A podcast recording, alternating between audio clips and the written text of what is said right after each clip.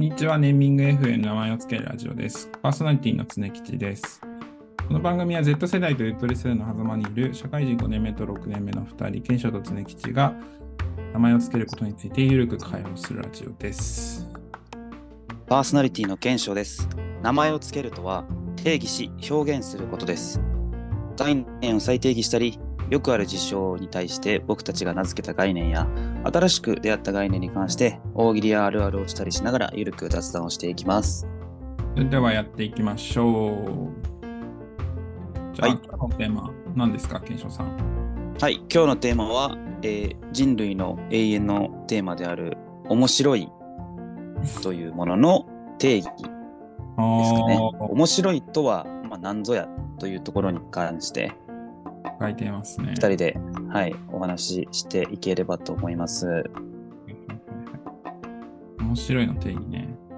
はい、まあちょっと個人的なんやけどうん、私がその大阪出身っていうところもうん、うん、うん、あるので、うん、うん、うん、うん。結構普段のこう雑談含めなんならもう仕事中のちょっとした報告でさえ、うんまあそれはないか結構日々のいろんなところでうん笑いを、まあ、できれば取りたいと思ってたりして。えと、まあ、とはいえ、その定義はまで日々、そんな掘り下げて考えてはないから、うんなんかそもそもなんで人は笑うんやろみたいな、ちょっと哲学的なところもあるかもしれんけど、ー、うん、うん。そのあたりちょっと喋っていきたいな。ちょっといろんなお笑いがあると思うから、そういうのも出しつつ。うーん。ほど。水吉はどういう時になんか面白いって感じたりする？まあ、テレビの芸人さんのあれでもいいし、会話の中でもいいけど。結構面白いいくつかあるんだよな。芸人さんの面白い芸人さん。まずな、どんな芸人が好きかというと、ああ、確かにいろんなタイプあるもんな。かまいた漫ちさおんうとか、インシャリとか結構好きだな、俺。いいね。どっちも好きです。で、なんかもうこれ、ま、漫才とかってもう単純に好みの問題だから、うまい下手とかじゃないと思うんですけど、うまい下手はあると思うけど、なんかもう一定飛び、一定のうまさ飛び越えると多分うまい下手じゃなくて、なんだろう、好みの問題になると思うんですけど、うん。マジカルラブリーとかはちょっと、はいはい。正直、おう M1 とか優勝されてるので、多分すごい面白いと思うんですけど、僕は分かんなかったりするし、なるほどね。だってもう、かまいたち3やったのに、マジカルラブリーやったもんな、今。マジカルラブリーさんも面白いと思うんですけど、ちょっと正直よく分かんなくて、ああ、うんうん。逆にラジオの方が好きとかはあるんですああ。なんかそれを思ったりするんですね。で、えっと、なんだろうな、かまいたちも、銀シャリもなのかな。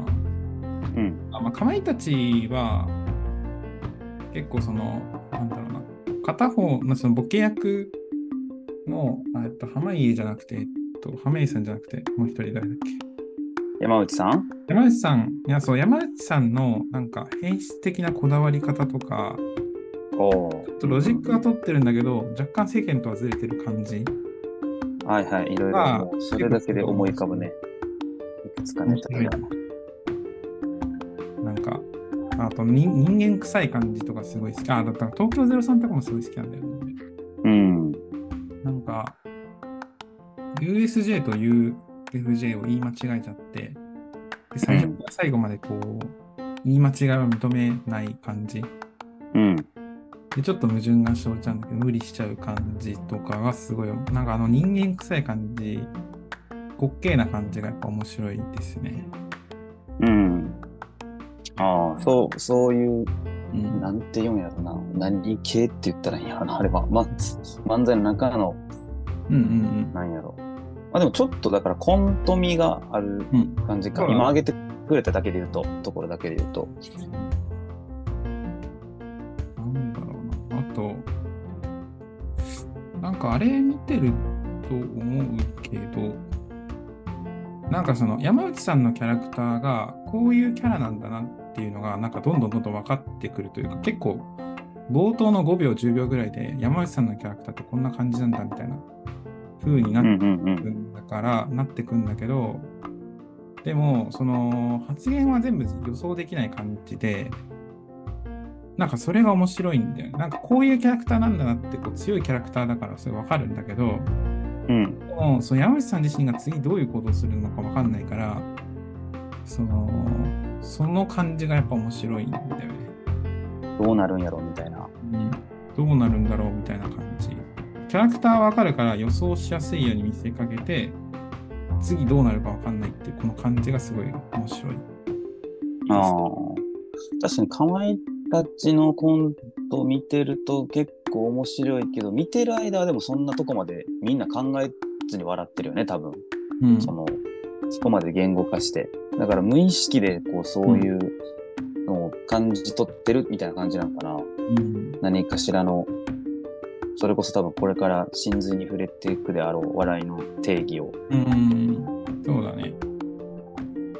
なんかその、なんだっけな、コントとかで、山かまいたちのコントでいくと、例えばだけど、この中で給食費を盗んだやつがいるみたいなってああ。言って、生徒が山内さんの役、うん。で山内さんが生徒さん役やってて、でもう煽り散らかすのね。なんか、はいはいはい。この中にそんな嫌なやつがいるなんて、俺はなんか最悪だよみたいな。ありえないよって言っておきながら、みんな目を生徒を入れてって浜井さん、先生の浜井さん、先生役の浜井さんが言って、言った瞬間にも真っ先に山内さんがもう手を挙げるっていう。あのこれはもう見たことない人はそっちを見てほしいね。今の こ、れが、なんていうのかな、うんっていうのかな、予想させまくって、させまくって、こう予想外すっていうのが、やっぱすごい好きですね。まあ振りがあって、うんあのあまあ、振りですね。面白い。あるよね。僕が好きなのは振りかもしれないです。なんか、ああ、振りね。なんか、グルメの、グルメの番組とかで、うん。なんかすっごい有名な蕎麦屋さんに行ったとしますと。うん。本当にここのそばは美味しくて、みたいな。で、こういう作り方をしてて、材料これだけこだわってて、だけじゃなくて、もう作り方もこういうこだわりをしてて、石臼で引いてみたいな。うん。で、レポーターの人が、そんな素晴らしいそばなんですね、みたいな。わかりました。じゃあ、うどん一つお願いしてできますかみたいな。おいおい、みたいな。そういう、なんていうのかな。こう、いろんな、こう、なんていうの、作り方を聞いて、これからそば頼むんだ、そば頼むんだっていうふうに予想させておきながら、じゃあ、うどんお願いしますって言って、ふうに落とすみたいな。悲しさギャップやん。も うそれは。でもなんかその、なんだから結局、そうそうですね、関西ギャップの話も結構つながるんですけど、僕が思ってる面白いは、多分定義的に言うと、まあ振りと落ちと言われるものかもしれないですね。要はこうだ、こうなんじゃないかっていうふうに予想させて、その予想をきれいに外すのがやっぱり面白いなって感じるポイントな気がしますね。おーうん、落語とか聞くの？落語か。いや、でもそんな聞かないな。まあ、たまに聞いたことはあるけど、そんなには聞かないかなんか振りとオチで言うと結構落語なイメージがな。あ。るから、もしかしたら、うん、なんかき、まあ、ネタにもよると思うけど、なんか聞いてみたらハマるものもあるかもなって思ったな、今。なるほどね。逆に、俺は逆にじゃないけど、あの、ツッコミで、はい結構よく最近のブームかもうここ数年あるけど、例えツッコミがすごい好きで、あ例えツッコミ面白いよね。ああ、しびれるね。あの、銀シャリとかも、例えツッコミの面白さで、なんか、なんか5倍ぐらいの面白さになってる気がする。なんか、普通。いや、そう、橋本さんがすごいツッコミのセンス、まあ、うなぎさんも俺は大好きやけど、うん。あの、とか、まあ、あの、結構、いにしえのって言ったらそんな古くないけど、あの、やっぱフットボールアワーの後藤さんは、うん。ああ、確かにね。結構がん元祖まではいかんけど、割と重鎮ぐらいじゃない？で、そこにこう、千鳥のノブさん、まあ、霜降りの、上田さんとかね。ん？クリームシチューの上田さんとかね。あ、そうか。そそうかな。なんかあんまりネタあんまり見てないだけか、俺が。まあ、テレビも見てないけど。でもやってないけど、進行でやってるイメージだな。例えツッコミというか。例え。ああ。MC でね。MC でやってるイメージだな、上田さんは。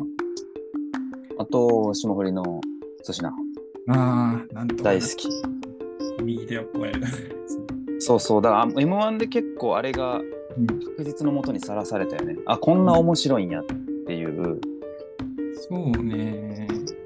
いや、だって冒頭のつかみがさ、あの、何だっけ、こう、静止画でこう、せいやが喋ってて、あの、ボラギノールの CM かとかって、あんな例えツッコミ、掴まれてね、多分みんなあれで。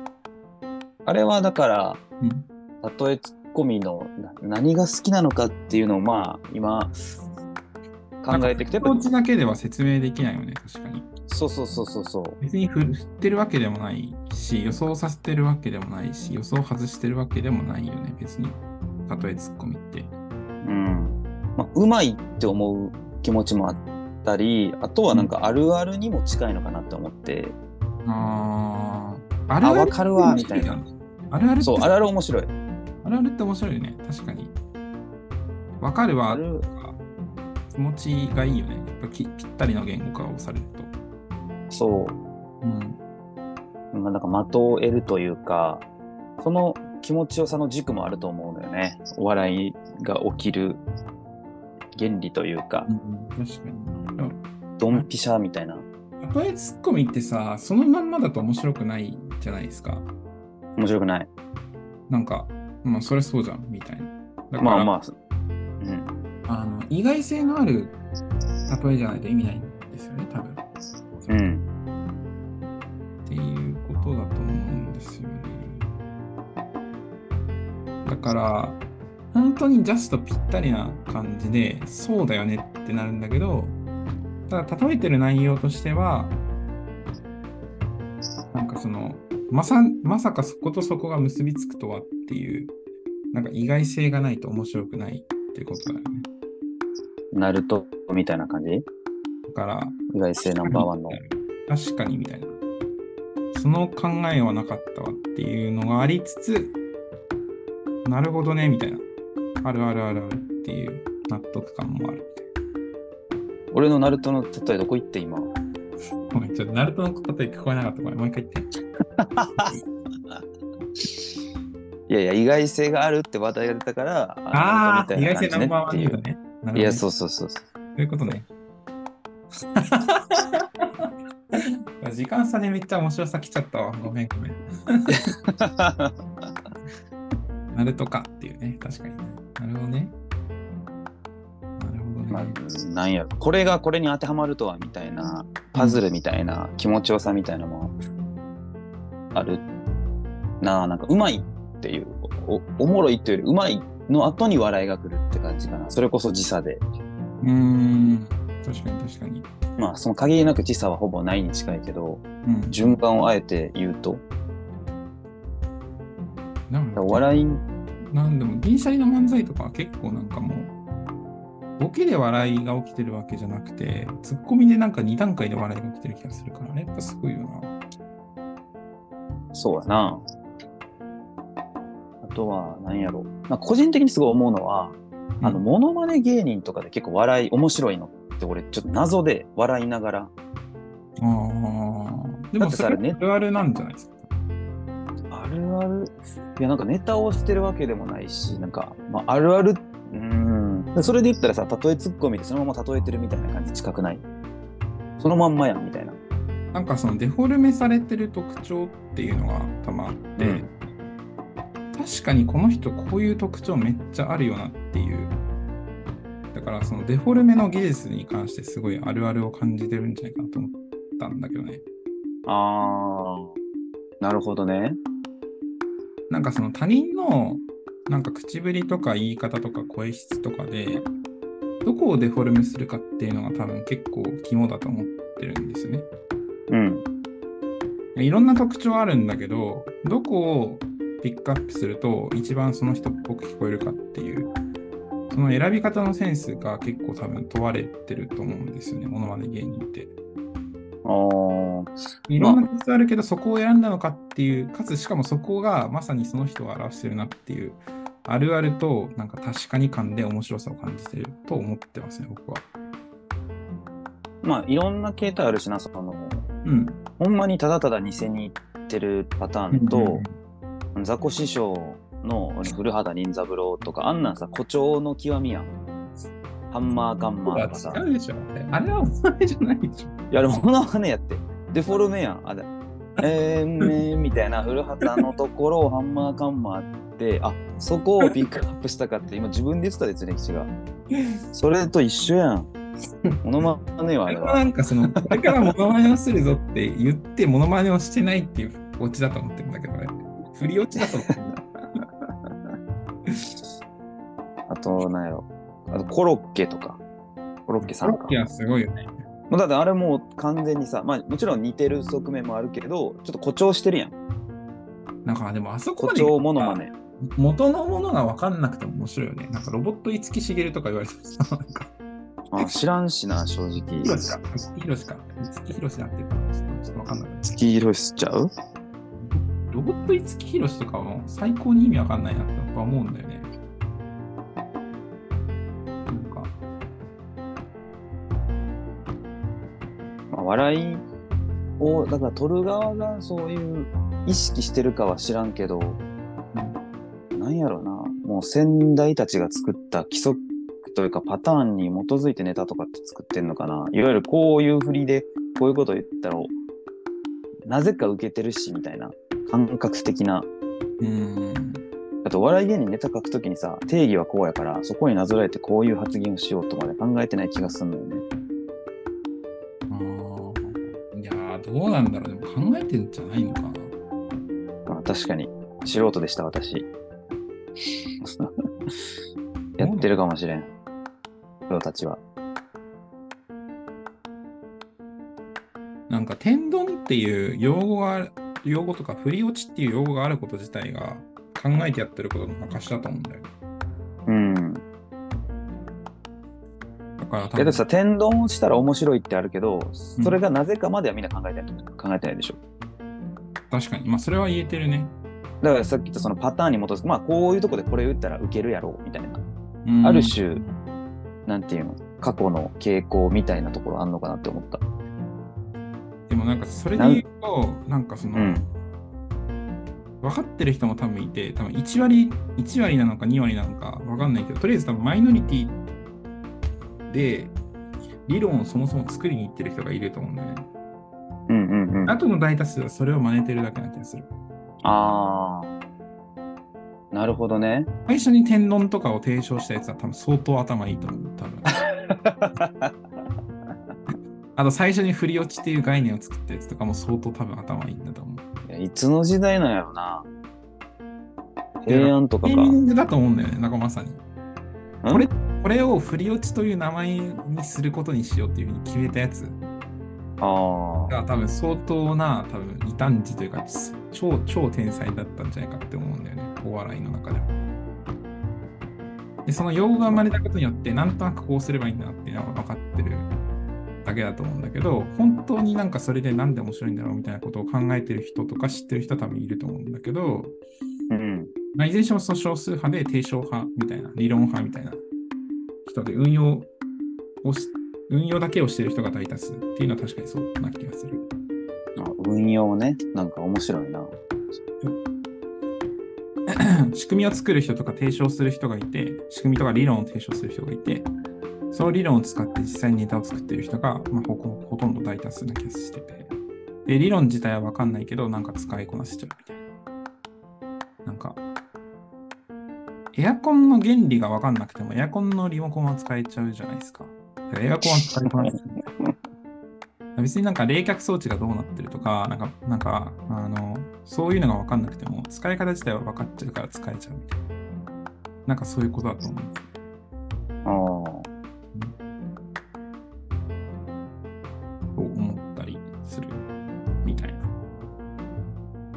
か俺使う側のその使うというかまあお笑いのなんかネタとか会話をする人のうん周りからのタレント性が結構強いと思ってて、うんうんうんと例えば俺がうん「癖がすごい!」とか言っても、うん笑いなんて一つみじんも起きへんのよ。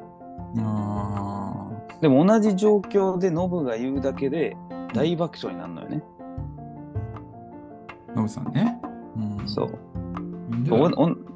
かまいたちと同じネタをまあうん。それが世に出る前にじゃあうん。山内さんが書いたやつを俺が友達とやったとして多分そんな受けへんと思うね。まあゼロではないと思うけど。うーん。やっぱりある種こう誤行が指してるというかやってる人たちにある程度そのこの人たちはお笑い芸人なんだという信頼感のもとなんかうん。やっぱ期待がまずベースであると思う。聞く側の。面白いことをさしてくれるんだろうみたいなそれがないとそもそも笑いって生まれないと思うのよねうん。まあ、観客によって生まれるみたいなのは聞いたことは確かにあるな。なんか、いい観客だと笑いが起きやすいみたいな。ああ温度感みたいな笑効果音が入ってると本当に笑いやすいみたいな話はあるから、まあ、その、なんて言うんだろうな。なんか、見る人と、見る人と演じる人がい両方揃って初めて笑いは完成するみたいな言い方は分からんでもないというか、まあ確かにそうと思ったかな。うんなんかだから個人的に気をつけてるのはその、自分が面白い人なんだよっていうのをあえて周りに印象づけるっていうのをやっててへえー。普段の会話からなんかその普段面白いこと言わない人がボソッと何かそれっぽいことを言うっていうシュールさもあるけどなんか本質的にそれってなんか長続きしないと思っててそれこそギャギャップによって成り立つ笑いというか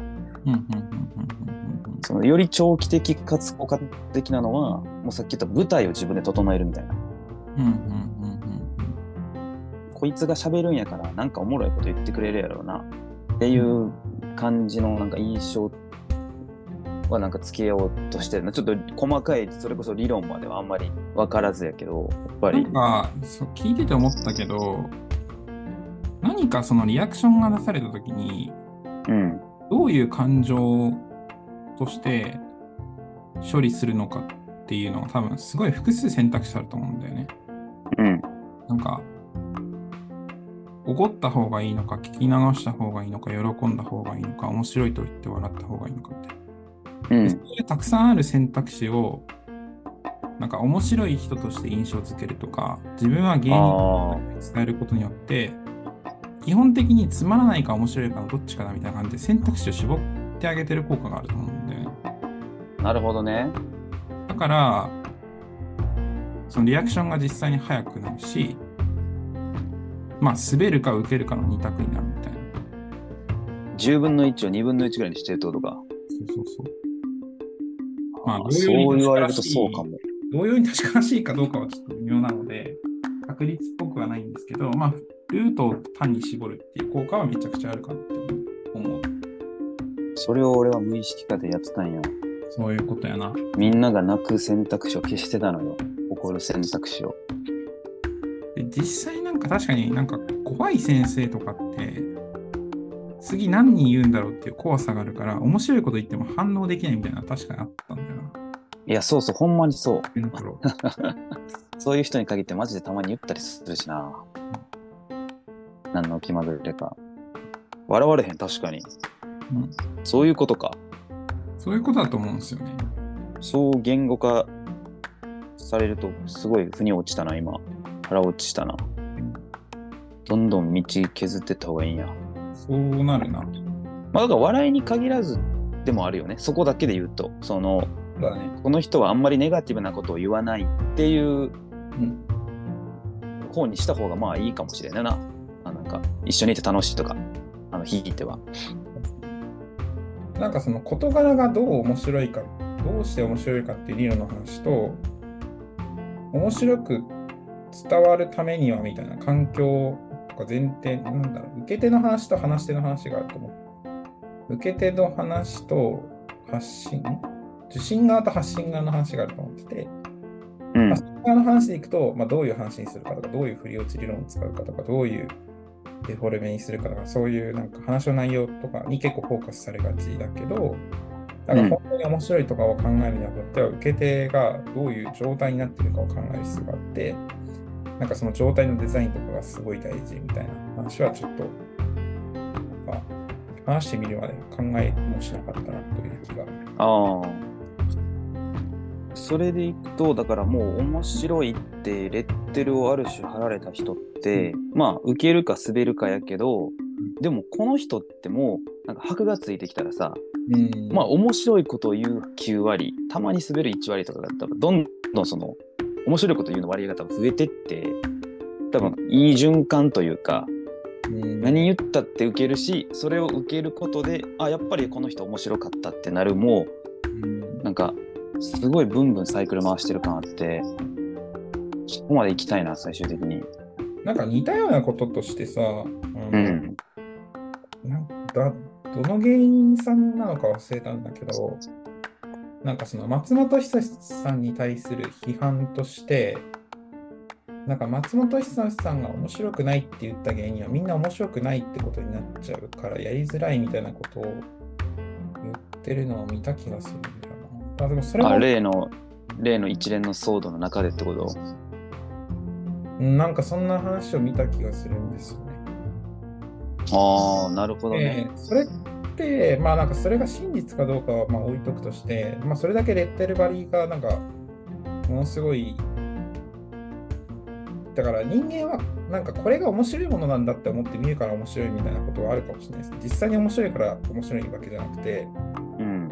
次に話されることがきっと面白いことなんだっていうその先入観で割とそのなんか反応の50%ぐらいがもう決まっていて、あとの50%が本当にそれが実際面白いかっていうので決まるみたいな。うんうんうん。そうですよね。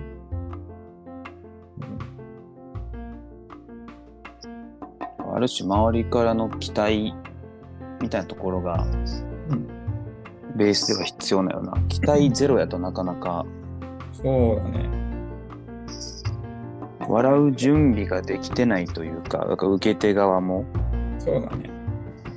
まあ、だから M1 とかの舞台でもさよくさ一番最初に発表するとか不利みたいな、うんまあ、あれはその採点システムへの問題みたいなのもあるし個人的にはその場が温まってないっていうのはちょっとそれっぽいなって今紐づけてもちろんこの人たちは決勝に残った8組、まあないし9組で面白いこと言ってくれるけど1組目って結構探り探りやん。今年どうなんやみたいなとか、確かに確かに。でどっか何1組目なのか何組目かで爆発してあこれはもうやっぱり m 1の決勝さすがみたいなこう期待がそこでこうガッてワンステージに。うん。なんやろ。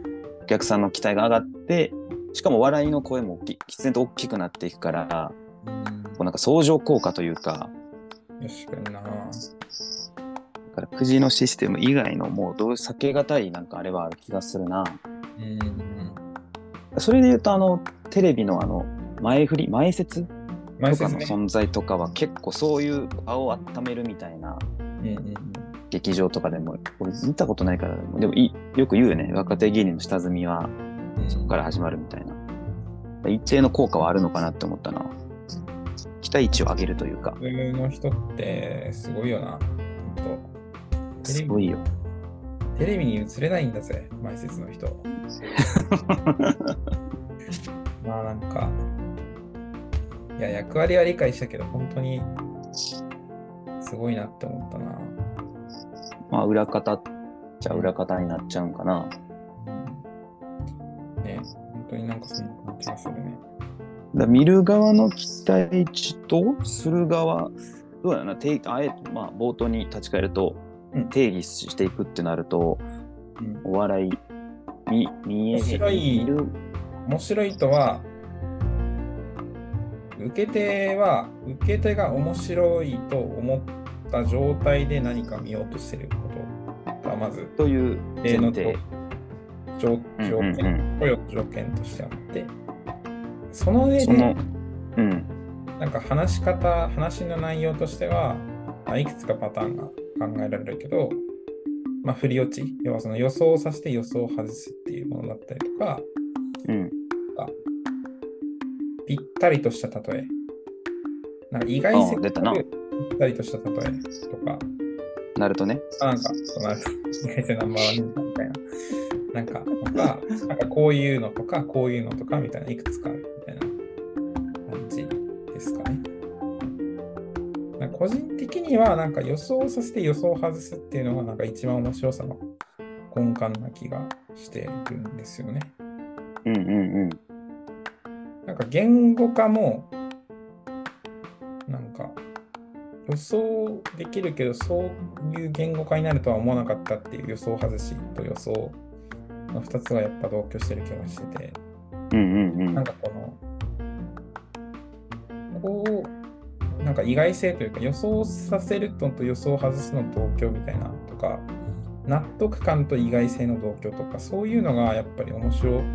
面白い。納得感と意外性の同居、あ大変 agree です。大変いいですか？あの、それが結構やっぱり面白さの面白いという言葉の結構根幹になってる気がするんですよね。あの、例えツッコミってさっきちょっと切り離して喋ってたけど、振り落ちとは。でもその、好きな例えツッコミ一個あって、その、千鳥の、まあ、ノブさん、ノブが、その、高級住宅街にロケに行って、そこで飼われてる犬が結構高いみたいな状態があって、それを、まあ、とあるものに例えたっていうのが個人的にすごい刺さったのがあって、その40万円とかやったかな？犬。犬の本体の、本体のっていうか、その一頭の値段なのか、何やっけ、餌代か、ちょっとそれ忘れたけど、そのまあ、いわゆる犬にかけてるお金が40万か何十万ですっていう紹介された後に、あの、K のワゴンが買えますねみたいな。個人的にそれが、その値段で言ったら確かにそれ安い中,、うんあ中古のワゴンが買えるんだな。なんかそういうでかい車に例えたのがうん。その納得って意味では確かに40万ぐらいで中古で買えるけどっていう納得と、そのちちっちゃいワンちゃんやったよね。ちっちゃいワンちゃんに対してその、なんていうのはいはい。でかい車で例えたという意外性があったんかもって今その思ったその言語化常吉がしたのを聞いて。なぜかそれがすごい好きなのよね例えツッコミで。そうきたかっていう感じかななんかさあまとめると受け手が面白いと思って聞いた状態で、うん。意外性と納得感が同居された内容が話されることが面白い。ですかね。なんか良さげな感じかも。うん。意外性と納得感。というふうに定義したんですけど、まあなんか、まあ反論、反論っていうか、まあこういう考え方もあるんじゃないとか、もしあれば、なんか、こう、お便りというか、もらえると大変嬉しいなと思いました。ネーミング F 名前をつけるラジオでは皆さんの感想、質問、疑問のお便りも大募集しております。概要欄の URL からフォームを入力してもらえると嬉しいので、まあ、さっき言った反論というか、そういうのもしてもらえると嬉しいなと思いました。こうじゃないかみたいなやつねはいでは、えー、ツイッターで感想だったりご意見いただける場合は、ハッシュタグ、ネーミングラジオ、すべてカタカナで、ネトミの間は伸ばし棒でお願いします。感想、をつえてくれたら僕ら大変励みになります。それでは、バイバイ。